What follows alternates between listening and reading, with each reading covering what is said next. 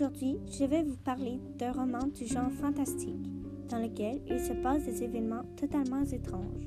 Le livre Le mystère des jumelles Barnes a été rédigé par l'auteur Carole Tremblay de la maison d'édition Collection Zeb. Paru en 2011, un livre de 135 pages que j'ai vraiment aimé. Ci-dessous, je vais vous résumer brièvement l'histoire et je vous justifierai mon appréciation en abordant le suspense et le style d'écriture. Premièrement, le roman Le mystère des jumelles Band mélange des intrigues et du suspense du début à la fin.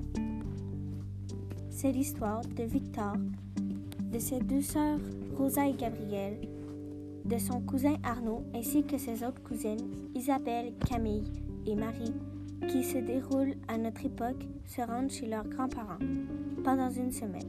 Cette année, Arnaud ne peut venir puisqu'il participe à un camp de hockey. Un soir, Isabelle décide de raconter une histoire à donner des frissons concernant la légende du mystère des jumelles. Laura et Lucina, qui se passent dans les années 1800 dans le même village que les grands-parents de Victor. Un événement tragique est survenu à une des deux jumelles à l'âge de ses six ans. Des phénomènes étranges apparaissent ainsi que des disparitions des jeunes filles du même âge.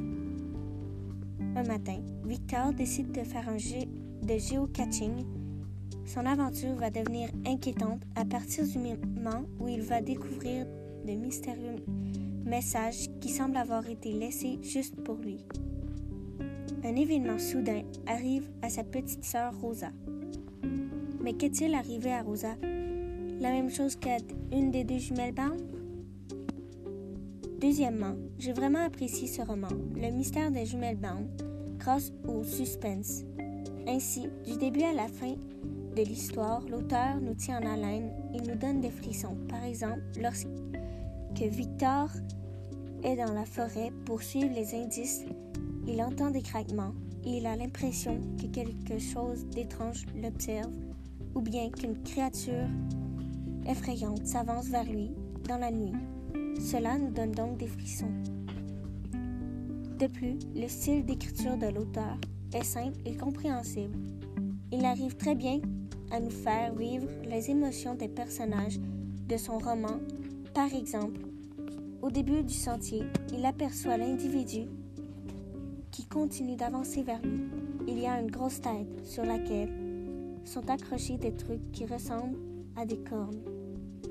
Est-ce une bête ou un humain? Ou encore, lorsque Victor tressaille tellement qu'il doit s'appuyer sur un arbre et qu'il se demande qu'est-ce que c'était comme créature?